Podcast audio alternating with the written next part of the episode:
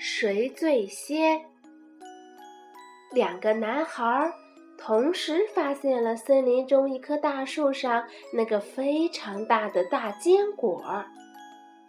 他们俩迅速地向前跑去，要摘那个果子。詹姆斯跑得快，自然那个果子被他摘了下来。给我，给我！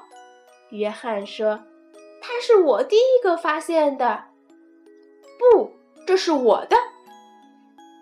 詹姆斯说：“谁先摘到，就应该是谁的。”为了这个坚果，他们争吵了起来，争执了很久很久，坚果的归属问题依然没有最后确定。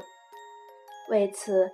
他们找来了一个年龄稍大些的男孩，由他来判断。稍大点的男孩说：“好吧，现在就由我来解决你们俩的争吵。”他要过坚果，在旁边打破那硬壳，然后取出果仁，又把果壳平均分成相等的两份儿。他说。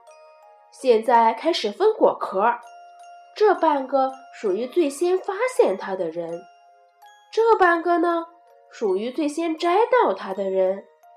至于坚果的果仁呢，就算你们付给我解决这次争吵的报酬好了。看，这就是争吵得出的结局。